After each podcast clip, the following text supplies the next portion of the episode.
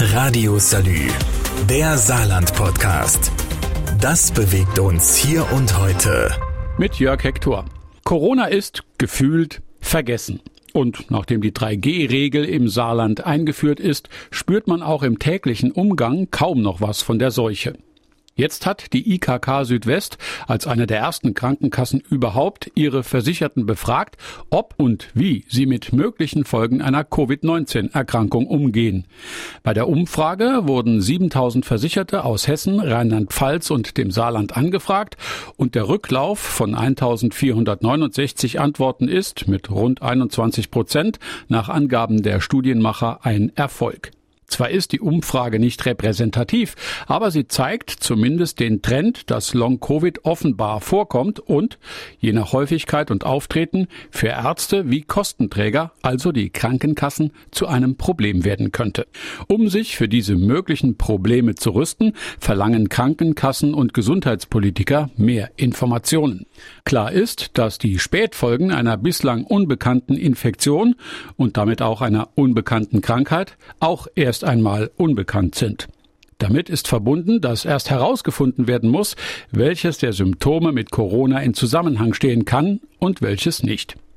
Und weil es sich um etwas handelt, was es noch gar nicht so lange gibt, können natürlich auch keine Langzeitdaten da sein. Gleich reden wir darüber, wie sich Covid-19 Langzeitfolgen anfühlen und was man möglicherweise dagegen tun kann. Radio Salü, der Saarland-Podcast. Das bewegt uns hier und heute. Täglich neu. Mit Jörg Hector. Luftnot, Husten, Schwindel, Konzentrationsprobleme, Herzrhythmusstörungen, chronische Müdigkeit und Geruchs- sowie Geschmacksprobleme können Nachwehen einer Covid-19-Erkrankung sein. All das verlangt also eine konzentrierte Untersuchung, Forschung nennt man das, und die steht erst am Anfang. An der Uni Homburg versucht die Long-Covid-Ambulanz dem Phänomen auf die Spur zu kommen. Dort haben sich nach Angaben des Gesundheitsausschusses im Landtag inzwischen 700 Patienten mit verschiedenen Corona-Folgebeschwerden gemeldet. Sie leiden zum Teil Wochen oder Monate später noch, selbst wenn sie als genesen gelten und ständig negativ getestet sind. Dabei scheint es egal, ob sie einen schweren oder leichten Krankheitsverlauf hatten oder sogar symptomfrei waren. Die Patienten klagen über Luftnot bei leichter körperlicher Anstrengung, über Husten, Schwindel, Konzentrationsprobleme, Herzrhythmusstörungen, chronische Müdigkeit und Geruchs- sowie Geschmacksprobleme. Mal kommen die Symptome nur in einzelnen Fällen vor, mal gehäuft und ganz, ganz selten alle auf einmal. Weil das Beschwerdebild so vielschichtig ist, gibt es noch keine spezifischen Therapien. Reha-Maßnahmen sind bestenfalls hilfreich, um die Auswirkungen zu lindern und die Betroffenen auch psychisch zu unterstützen. Bewegung an der frischen Luft und leichter Sport triggern die Lungenfunktion und Kreuzworträtsel und Denkspiele die eingeschlafene Konzentrations- und Denkfähigkeit. Mit der Zeit werden die Beschwerden von Long-Covid langsam weniger, aber das zieht sich elend lang.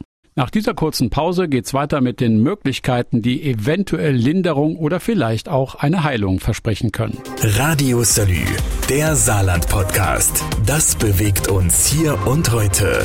Täglich neu mit Jörg Hector. Seit das Saarland die 3G-Regel gegen Corona eingeführt hat, scheint die Seuche so gut wie vergessen. Dabei gibt es auffällig viele Covid-19-Betroffene, die bis heute mit Langzeitfolgen kämpfen. Nach einer Umfrage der Krankenkasse IKK Südwest soll sogar jeder dritte Erkrankte nach Genesung noch Symptome haben. Behandlungsmöglichkeiten gegen Dauerhusten, Erschöpfung, Herzrasen und Co. gibt es kaum, denn die Mediziner stehen immer noch am Anfang bei Long-Covid.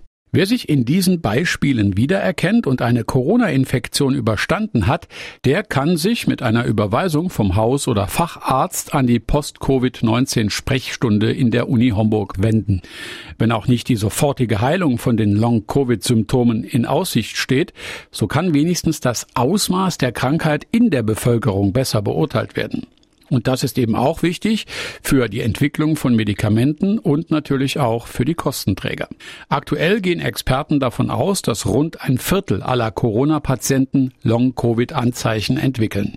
Damit diese Zahl besser eingeordnet werden kann, bitten Mediziner und Krankenkassen die Betroffenen, ihre Leiden zu dokumentieren und zum Arzt zu gehen. Inzwischen gibt es einen kleinen Lichtblick in der Behandlung von Long-Covid. Eine Studie aus Großbritannien zeigt offenbar Zusammenhänge zwischen der Corona-Schutzimpfung und dem Abklingen der Langzeitfolgen. Radio Salü, der Saarland-Podcast. Jeden Tag neu, auch auf salü.de und überall, wo es Podcasts gibt.